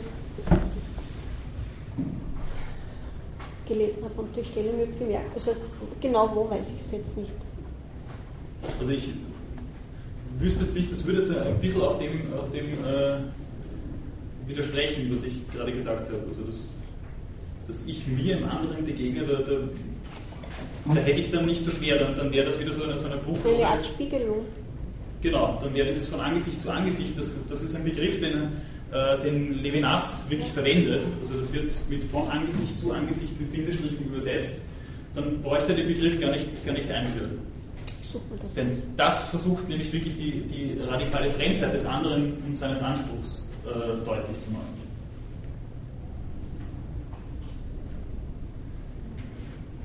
Kleine Fußnote dazu vielleicht noch.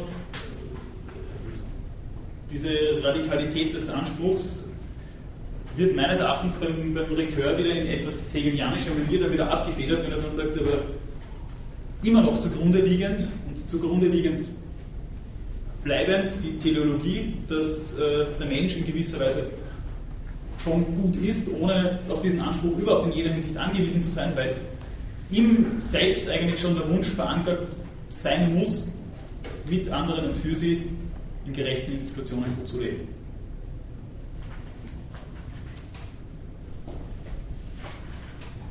Freude, die jetzt sich vorhin nicht zu Wort gemeldet ähm, Marvin, äh, was war das?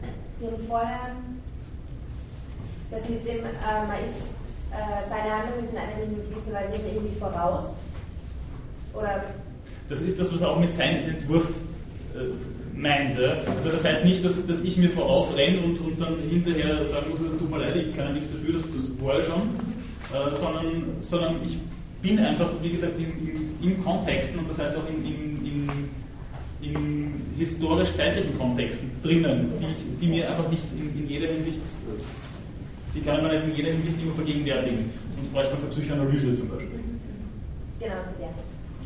Das ist meine Frage. Und das mit dem zusammenhängt. Ja, also sonst, sonst bräuchte es ja auch keine Begriffe wie Unterbewusstes oder Unbewusstes. Und das ist in gewisser Weise, aber nur in gewisser Weise auch das, was, was Husserl dann eben fungierende Intentionalität nennt. Das heißt, da fungiert etwas oder da, da, da, da, passiert schon was, ohne dass dass ich imstande bin, das wirklich währenddessen noch einzuholen. Das ist, äh, oder wie Merleau-Ponty sagt, also der Blick, mein Blick entgleitet mir. Ich habe schon hingeschaut, wenn ich, wenn ich drauf komme, dass ich das hätte gar nicht erzählen wollen. Das ist salopp jetzt ausgedrückt, aber, aber genau darum geht es oft einmal. Bitte.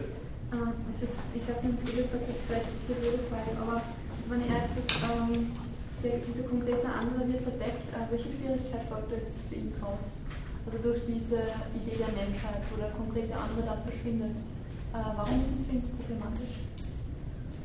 Ähm, weil mein Gegenüber dann, oder weil genau das da passieren wird, was, äh, was Rawls zum Beispiel sich selber weniger als den Utilitarismus zum Vorwurf macht. Also die Unterschiedlichkeit der Menschen wird nicht ernst genommen. Ferner was für eine Triebfeder habe ich dann überhaupt äh, dem anderen gegenüber angemessen zu handeln? Da bleibt wieder nur diese Aufspaltung der, der, der Affektivität, wie wir sie bekannt haben. Wir haben einerseits die Neigungen und die scheiden einfach für, für moralphilosophische Belange aus oder für moralische Belange aus und andererseits das durch die Vernunft selbstgewirkte Gefühl der Achtung. Das bleibt dann noch. Äh, ferner Motivation daraus zu finden und der legt der Rekör sehr viel Wert darauf, daraus zu finden, dass ich zum Beispiel empört bin, dass ich mitleide mit anderen. Dieser Weg ist einfach radikal versperrt. Weil bei, bei, dieser goldenen Regel kommt es ja immer so, wo er, wo er spricht von, in dieser goldenen Regel ist schon diese Asymmetrie irgendwie angelegt, aus der irgendwie Gewalt folgt. Also, also diese, diese Machtverteilung, diese unterschiedlichen, und wo er dann irgendwie so meint, äh, Kant versucht durch die durch diese Formalisierung eben durch, diese, durch die Einführung dieser Idee der Menschheit diese Asymmetrie auszugleichen. Genau, diese Asymmetrie ist allerdings etwas Unhintergehbares, so wie, wie Recursi dann eben auch im Anschluss halt, äh, an, an Levinas zum Beispiel vorstellt. Das ist unhintergehbar, das ist der Ansatzpunkt für Gewalt, Und darin zeigt sich das, was, was, was Ricoeur dann auch sagt, also das ist Macht über als Phänomen.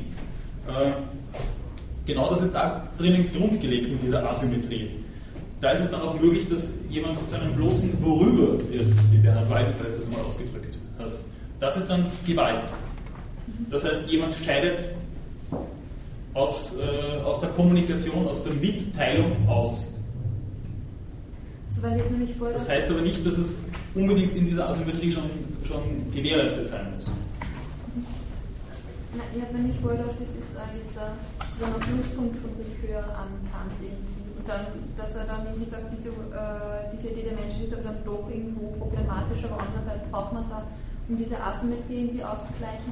Aber er sagt dann eben, diese Asymmetrie ist, ist unhintergehbar eigentlich. Die ist unhintergehbar, muss aber natürlich dann eben aufgrund dieser Formalisierung dann auf eine, auf eine Ebene gebracht werden, wo wir uns dann als, als moralische Subjekte aber dass wir eben eine Ebene darüber schauen, eine, die schon wieder, die schon wieder Grundsätzliches und grundsätzliche Triebfedern des ethischen Handelns verdeckt. Aber auf dieser höheren Ebene stehen wir einander natürlich gleichrangig gegenüber. Also wie ein Ausgleich sozusagen zu schaffen. Aber das, was, also ich interpretiere das jetzt ein bisschen, aber was Ricoeur meint, ist, dass sich Kant genau über das ein bisschen drüber schwindelt. Er geht schon davon aus, dass, das, dass das, äh, diese Gesetzlichkeit dann, er sagt ja auch, das ist äh, bald einmal einleuchtend, da kannst der gemeine Verstand auch sehr weit bringen. Äh, sprich, das, äh, da, da, brauchen wir uns nicht allzu viele Sorgen darüber machen, das, das ist ja so und das funktioniert so und das ist für jeden bald einmal einsehbar. Dass dahinter dann äh, der real existierende Konflikt steht, oder auch die, die, die Möglichkeit, dass, dass äh, da jemand instrumentalisiert wird, ohne dass, ähm, dass das überhaupt zu Bewusstsein kommt oder ohne dass das, dass das überhaupt durch die Formalisierung durchläuft. Ähm, das hat Kant so nicht ausgewiesen. Kant hat nicht ausgewiesen, dass dieser Ansatzpunkt im direkten Gegenüber immer latent da ist.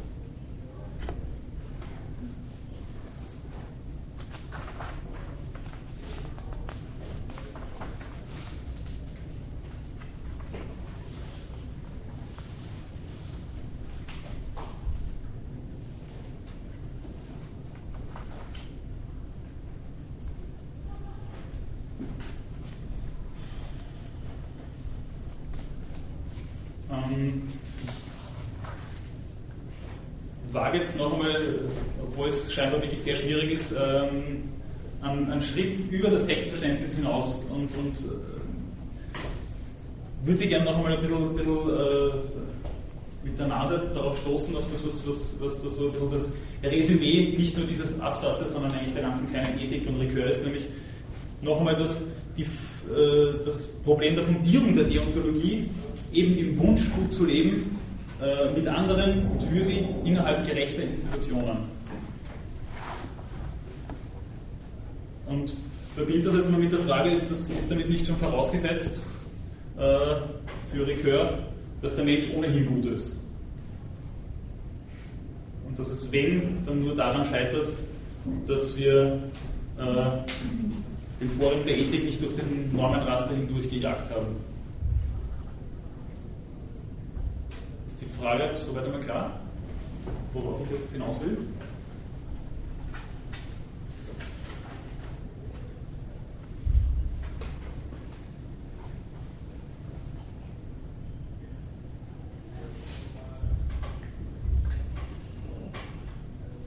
Sie wollen wissen, ob wir, ob wir, die gleiche, ob wir zustimmen würden, also dieser Voraussetzung, dass er annimmt, dass der Mensch gut ist.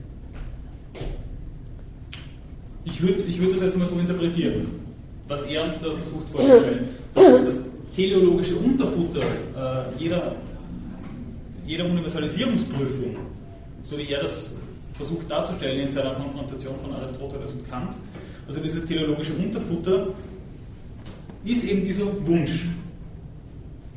Und den setzt er in gewisser Weise voraus.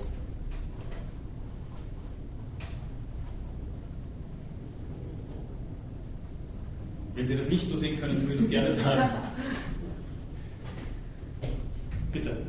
Ja, also mich hat es schon vorhin überrascht, wie Sie mir das erklärt haben, dass er da eben von diesem äh, Wunsch irgendwie so ausgeht und ist, also vollkommen aus könnte jetzt auf die Annahme so nicht verzichten. Also es wäre es halt die Prämisse irgendwie die Unität ist. Aber, also ich weiß jetzt nicht. Ich meine, ähnlich wäre es auch mit der Begrifflichkeit, dass ich weiß nicht, ob Ihnen das aufgefallen ist, des Zusammenkönnens. Auch das ist so ein Phänomen, von dem man mal ausgeht, dass man da äh, eben auch in, einerseits in dieser, dieser Asymmetrie, aber in dieser ausgleichbaren Asymmetrie zwischen Aktion und Passion zu finden. Also ich meine, da gibt es so etwas wie ein, jeweiliges tun können, das dann seine volle äh, Entfaltung in einem Zusammenkönnen findet. Ich weiß nicht, das ist total schwer zu beantworten, auf eine Art und Weise können wir zusammen, also dieses Zusammensein können. Man sieht es ja bei den Vereinen wie gesellig der Mensch ist. Auf der anderen Seite ist es wieder, nicht, kommt oft das totale Gegenteil zum Vorschein. Also das ist irgendwie, habe das Gefühl, dass es gleichzeitig stattfindet. Also ich kann mich nicht entscheiden. Ich könnte nicht sagen, dass, dass der Mensch gut ist. Und das heißt, jetzt haben wir schon wirklich lange überlebt, überlebt und viele tolle Dinge geschaffen und einigermaßen also nicht so zusammengeführt, dass wir alle noch also da sind, also uns nicht vollkommen vernichtet haben und ausgerottet haben. Aber, aber irgendwie zu gleicher Zeit ist er auch wieder schon böse. Also, also nicht gut, der Mensch. Aber Sie würden meinen, dass das Zusammenkönnen gewonnen hat. Gegenüber dem ja, es scheint, nicht mehr Zusammenkönnen. Ja, das ist vielleicht eine kleine, kleine Überhand. Sie wollten? Ich habe den Text auch nicht gelesen. Aber Ich habe dann auch noch etwas. für mich klingt das, dass wir zusammen können wollen oder dass wir gut leben wollen, kann man genauso gut als hedonistische oder utilitaristische Perspektive ich würde, ich würde es nicht gleich automatisch moralisch äh, beurteilen. Mhm. Jetzt nur so, wie ich es gehört habe, wie gesagt. Ja, genau. Na, finde ich jetzt einen sehr spannenden Gedanken, auf den ich so noch nicht gekommen bin. Also das, Aber dann, dann sind wir ja doch böse, dann sind wir nicht gut, so, weil wir so nachdenklich vielleicht. Warum sind wir böse? Naja, weil wir das, ähm, äh, wie, wie sage ich das jetzt genau oder treffend, äh, dass wir abwägen, dass wir uns beherrschen und das Böse in uns unterdrücken, nicht zum Vorschein, weil wir, weil wir Vorteile haben, wenn wir zusammenleben. Und weil diese Vorteile noch überwiegen, als wenn wir unseren Egoismus so freien Lauf lassen, dass wir alles vernichten und nur noch für selber haben. Das wäre dann schon wieder in Richtung Vertragstheorie. Das wäre dann schon wieder diese Geschichte, dass wir, dass wir, dass wir äh, wie soll ich sagen, rohere Freiheiten dafür aufgeben, dass es den Kampf alle gegen alle nicht mehr gibt. Ja. Also ich würde meinen, das trifft nicht genau die Ebene, auf der, auf der Ricoeur versucht zu argumentieren, sondern er versucht so etwas wie, ähm, sage ich jetzt ein bisschen ungeschützt, das äh, muss ich schon dazu sagen, aber er versucht schon so etwas wie einen anthropologischen Zug da auch äh, einzubauen, den er gewiss auch von Aristoteles hat. Bitte. Ich wollte eigentlich was anderes sagen, und zwar, was da jetzt nicht dazu gehört. So falls ich stelle. Ähm, Ihren Reader finde ich ganz toll. Und ich habe den äh, zum Teil rausgerissen, äh, was ich für mich gebraucht habe. Aber um den mitzunehmen, ist er einfach zu dick. Gibt es da eine Möglichkeit, den auch anders zu machen mit, mit, ähm, mit ähm, Ringklammern, mit so Ringen oder so, dass man nur Teile rausnehmen kann, immer zur Vorlesung mitnehmen, also zur Lehrveranstaltung. Da ist nicht erstens einmal, ob das überhaupt geht und wenn, dann ist es sicher teurer. Aber es wäre nämlich ein Vorteil, weil dann halten wir es immer bei sich und kann auch mitschreiben, mitschauen und ist ein Vorteil, nicht? Weil das ist zu schwer zum Mitschreiben. Ich sehe schon ein, dass es ein Wechsel ist, aber wie gesagt nicht ganz. Es ist nur so nebenbei jetzt. Okay.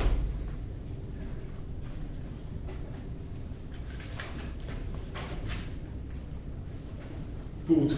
Die Idee war das vom Zoom Politikon, oder? Das sechste. Habe ich das, das verstanden? Okay. So, so würde ich es auch lesen, dass äh, diese, diese Voraussetzung überhaupt einmal notwendig ist, nicht nur des Zonenpolitikons, sondern, sondern des Zonenpolitikons in einem jeweiligen Kontext, dass überhaupt so etwas wie eine, wie eine, wie eine Universalisierungsprüfung stattfinden kann.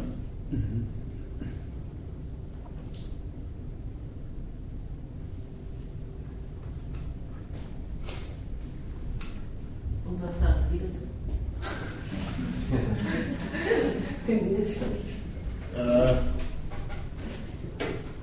ich hätte es für wichtiger empfunden, dass, dass Sie was dazu sagen und versuchen, sich, sich dem anzunähern. Also ich kann dann von mir später noch ein bisschen was dazu sagen. Ich hätte mir halt erhofft, dass, dass äh, der Text gelesen und ein bisschen interpretiert worden ist. Oder dass man zumindest sich ein, ein Bild davon macht, einmal, oder mal überlegt, was, was uns der Rekör da versucht vorzustellen. Ob das für Sie plausibel ist, ob, äh, ob das Sinn macht, Aristoteles und Kant so miteinander zu konfrontieren, ob, ob Sie meinen, das ist ein, ein gangbarer Weg. Also wie gesagt, mir ist es einerseits darum gegangen, diese, diese Transformationen in, in äh, zeitgenössische Kontexte da ein bisschen vorzustellen und andererseits eben auch diese, diese Konfrontation dieser, dieser beiden Konzepte, die von vielen Exegeten ja so beschrieben werden, dass sie einander ja ausschließen. Es wird ja sehr oft ins Feld geführt oder es wird sehr oft gesagt, also, man kann schwer aristotelischer Kantianer sein oder umgekehrt.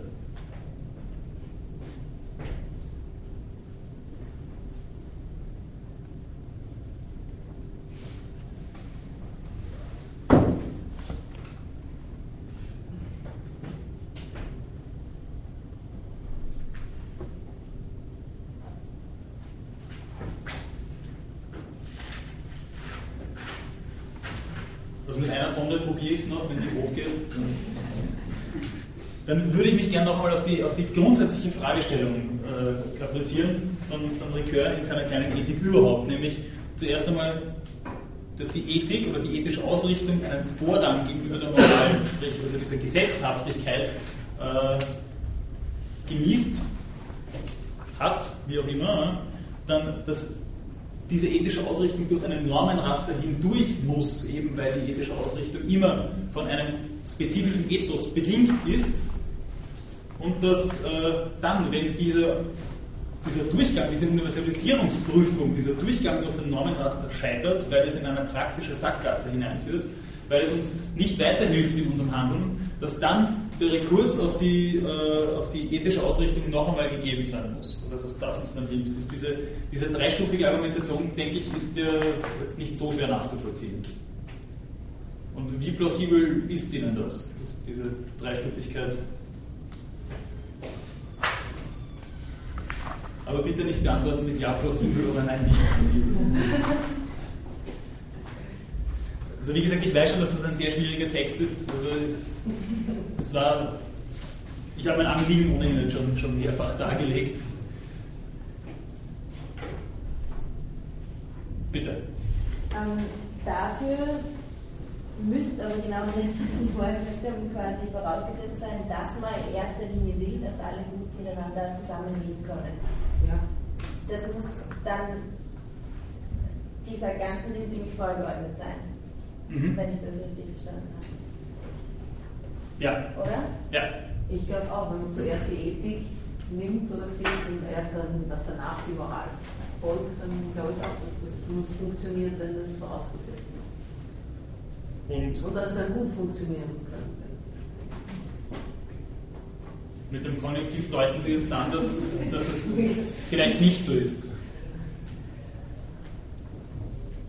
Also wie, ich habe schon darauf aufmerksam gemacht, dass er das immer voraussetzt und, und das schwierig ist, das, das nachzuweisen oder aufzuweisen. Äh, beziehungsweise das Rekör das scheinbar jetzt nicht in, bis in die letzte Konsequenz hinein verfolgt.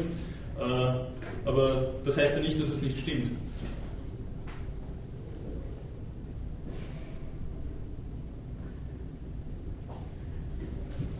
Bitte. Okay, dann Entschuldigung. ich das. Ähm, diese Überprüfung da in dieser, also anhand dieses Normenrasters, Ja. heißt es dann in einem Normenraster von äh, jetzt äh, Normen oder heißt es an Regeln, also jetzt so im Sinne von, von Kant, also an Prinzipien, also Universalisierung? Kategorischer Imperativ. Okay, das ist okay. Ähm, aber wenn er dann sagt, also diese, diese Deontolog also deontischen, die, die, diese deontischen Prinzipien äh, haben irgendwie Fundierung, also in der Teleologie, Mhm. also in dieser Ausrichtung oder so, dann sind die sozusagen schon äh, aus diesem Ethos oder so heraus formuliert, oder? Also die sind schon entstanden aus diesem Mhm. Ethos. Oder wie sind die, also wie entwickelt sich das? Also sie verändern einerseits dieses Ethos, weil sie es ja überprüfen nach Universalisierungsregel und dann halt, oder dieses, also das Begehren sozusagen oder dieses Streben, also es wird halt geprüft ähm, und dadurch vielleicht auch verändert. Aber andererseits ähm, werden diese Prinzipien, diese Überprüfungsprinzipien aus diesem Ethos heraus formuliert. Die Überprüfungsprinzipien werden nicht aus dem Ethos heraus formuliert, so wie Ricoeur das versucht darzustellen. Also ich das jetzt wegen dieser, ähm, wegen dem Fundament oder der Fundierung in der Teleologie sozusagen. Also dass Na, ich, ich bewege mich in einem, in einem bestimmten Kontext und ich bewege mich in einer, in einer bestimmten Conditio Humana. Und diese Conditio Humana, das ist ein, eine allgemeine Kennzeichnung, eben das, oder die ist allgemein gekennzeichnet durch diesen Wunsch, sage ich die Formel nicht noch einmal, ähm, und das ist einmal das Unterfutter oder das ist einmal die Voraussetzung dafür, dass überhaupt irgendetwas der Normenprüfung unterzogen werden kann, wie Kant sie uns vorstellt. Das heißt, er meint, dass, äh, ist jetzt auch ein bisschen interpretatorisch, was ich jetzt sage, aber er meint, dass, dass genau das, was Kant in der Grundlegung zur Metaphysik der Sitten sofort außen vor lassen wollte, nämlich jegliche Anthropologie, dass genau das aber das Fundament seiner, seiner, seiner Moralphilosophie sein muss, dass genau das dann abgeht, dass dann die Gefahr lauert, dass das einfach nur formal und abstrakt ist und dass das mit dann entweder nicht umsetzbar ist oder dass, dass das äh, einfach so schwer mit, mit, mit real existierenden Situationen in Einklang zu bringen ist, dass, dass, äh, dass, dann, ja, dass das dann in Realität nicht mehr funktioniert. Und dahin führt wahrscheinlich auch der Hinweis, wenn er sagt, äh, wir brauchen dann aber doch noch einmal einen Rekurs auf das, wie äh, die Sitte, also die, die reale Sitte äh, sich darstellt, wenn, wenn wir jetzt zum Beispiel eine Maximenkollision haben. als Grundierung sozusagen, also wir gehen immer von einer konkreten Situation aus. Und Mhm. diese äh, deontischen Prinzipien, Überprüfungsprinzipien, ähm, ja, oder diese äh, Universalisierung, also diese kategorische Imperativ wäre dann sozusagen so einfach nur Überprüfungsmechanismus. Dieser, Na, einfach nur, äh, einfach nur, dazu ist dieses Muss zu stark. Das muss durch den Normenarzt.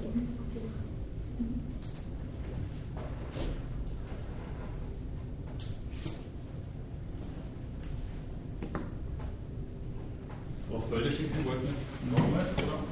Ähm, ich wollte es nicht machen. Ich wollte es machen.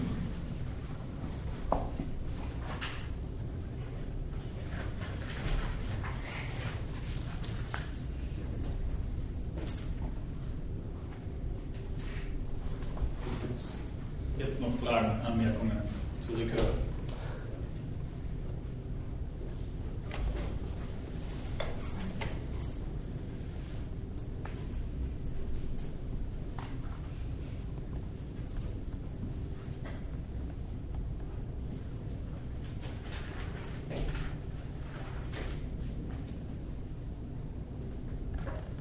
Oder fragen Sie sich jetzt nur, welcher Teufel mich geritten hat, den Text da reinzunehmen?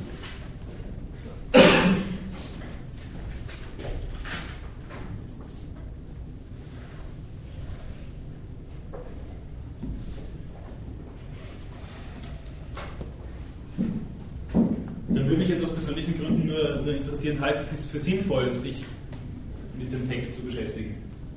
Oh ja.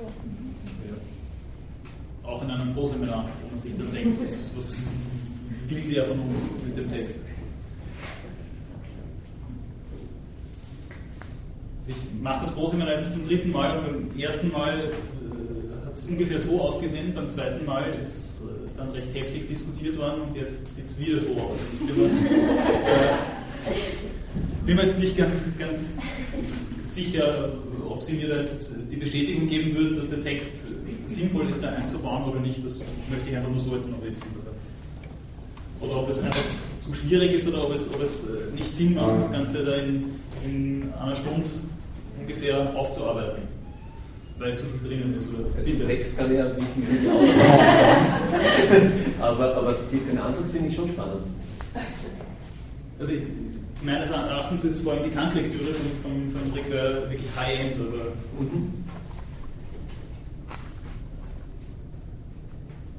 Ähm, ich wollte nur sagen, nein, ich finde es voll, voll spannend.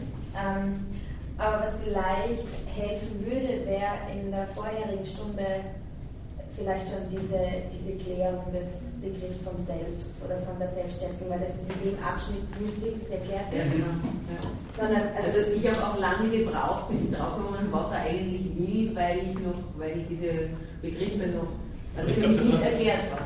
Also ich habe mich da ein bisschen drauf verlassen, also dieses Estime de Soi, das steht ja glaube ich sogar im, im, im, im Text drinnen noch einmal so eine eckige Klammer. Mir gedacht, da denkt man wahrscheinlich ohnehin gleich an Offspring und Self-Esteem oder so. ähm, na, ich meine, ich habe also ich habe das Referat mit, insofern habe ich mir auch äh, Enzyklopädien angeschaut. Sie haben wahrscheinlich den Mattern gelesen. Und, ja, und ich habe äh, nach vor allem auf Enzyklopädien, weil die das so prägnant ja. zusammenfassen. Und, äh, und halt in dem Buch habe ich auch nicht so äh, reingeschaut. Ähm, ähm, aber so, so für, für ich kann jetzt nicht sagen, dass ich die Defizite Selbstständigkeit hundertprozentig verstanden habe. Also nur weil ich jetzt äh, versucht habe, zu verstehen, heißt es nicht, dass es wahr ist. Ähm, also ich glaube, das, das, wird, das, das wird helfen, wenn man das vorlage. Denn die Stimme davor, dass wenn man dann das liest, schon im Hintergrund. Ich ich würde es gut finden, weil ich, was ich vorher gesagt habe, wenn man den Text auch während der Stunde immer bei sich haben kann. Und da ist es eben so schwer, weil der doch ein ziemlicher Wälzer ist, das mitzustellen. Also ich komme wieder auf das zurück, dass es einfach ein Vorteil ist, wenn man auch während der Stunde da immer nachschauen kann und auch vielleicht einzelne Passagen durchgehen kann. Weil es haben ja wirklich nicht, nicht viele das jetzt vor sich liegen. Vergiss. Na, weil mir ist es zu schwer, muss ich sagen, jedes Mal mitzunehmen. Äh, das ist der Grund. Also deshalb habe ich das auch gesagt, weil ich das nämlich wirklich gut also, finde, wenn man nachschauen kann, mitschauen kann. Habe mich jetzt schon aus organisatorischen Gründen auch interessiert, ob man da vielleicht nicht sogar wirklich ganz nah am Text bleiben muss und, und, und das wirklich so, so Absatz für Absatz nochmal aufdröseln muss. Das ist eben die Frage, die ich schon auch stellen würde. Also. Mhm. Also ich hätte, ich hätte eine quasi, dann wieder eine Einleitung gebraucht irgendwie, um was es jetzt konkret geht. Ja? Man ist so total ganz hineingeworfen und, äh, und es ist ein schwieriger Text zu lesen, ja? oder dann sowieso sagen, das ist zwar also toll erkannt erklärt, aber jetzt ist Kant schon nicht einfach ja? und Kant auch noch sehr, also so erklärt, das war irgendwie wie schwierig, dass ich mir gedacht was will da hinaus ja, ich weiß Und die einzelnen Dinge, die waren halt nicht dann verstanden haben, waren toll, ja, aber das war halt immer so ein paar Punkte im Text, der wo ich aha, jetzt, ja, das klingt toll, aber ich habe nicht, das war nicht ganz so einfach. Sie wollten auch noch was dazu sagen? Ja. Dann danke auch nochmal für das Feedback. Das ist, wie gesagt, nicht immer ganz, ganz einfach dann wirklich abzuschätzen, woran man jetzt eigentlich scheitert. Also das ist, ist nicht immer ganz einfach. Gut, dann das nächste Mal, äh, das habe ich ja schon angekündigt, würde ich gerne so eine, so eine Schlussdiskussion, wenn ich meinen Zettel jetzt das Ideal, ja, äh, möchte ich eine Schlussdiskussion nochmal machen und versuchen, äh, die Positionen, die wir da jetzt im Laufe des Semesters besprochen haben und uns versucht haben anzueignen, noch einmal anhand von, von äh, konkreten moralischen Malaisen, vielleicht sollte man sagen, äh, miteinander in Vergleich zu ziehen, beziehungsweise noch einmal zu versuchen, das Ganze so ein bisschen aus, aus der Retrospektive zu bewerten. Dazu würde ich Ihnen gerne jetzt einmal nur so ein paar Themenvorschläge noch, noch äh, ich werfe Ihnen einmal hin. Ich möchte auch gar nicht zwingen, das jetzt wirklich äh, anhand dieser Beispiele unbedingt durchzuziehen, aber so, dass man sich vielleicht auf das nächste Mal ein bisschen vorbereiten kann und so ein paar Überlegungen sich, sich, äh, sich da schon mitbringen kann. Also ich habe das anhand von ein paar Themen einfach, äh, ein paar Themenkomplexen einfach versucht zu machen. Also zunächst einmal äh, überhaupt einmal in den Bereich oder in, in die Bereichsethiken reinzugehen, sprich also Medizinethik äh, wo ich äh, folgende äh, ethische Fragestellungen. Man hätte zunächst einmal die Frage nach aktiver Sterbehilfe.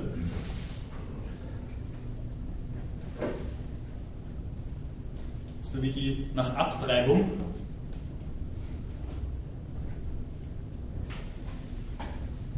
Und damit äh, in losem Zusammenhang, ich zugestehe, äh, die Frage nach der Zulässigkeit des Suizids.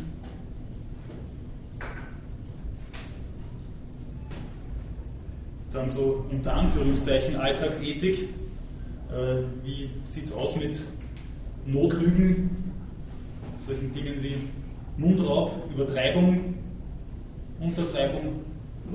Aristoteles spricht ja sogar wirklich einmal von Tiefstapelei. Dann als dritten Punkt äh, würde ich gerne die Frage stellen nach Tierquälerei, äh, Fleischkonsum bzw. Äh, Tragen von Leder zum Beispiel. Ich möchte, wie gesagt, diese, diese ganzen äh, Fragestellungen gar nicht aufoktroyieren, das sind nur Vorschläge von mir. Also wenn Sie das nächste Mal mit einer eigenen Fragestellung kommen, ist es mir nur recht. Ähm, dann vielleicht äh, so in Richtung Wirtschafts- oder ökonomische Ethik gehend. Äh, also ich habe das, glaube ich, ohnehin schon einmal erwähnt. Ich habe einmal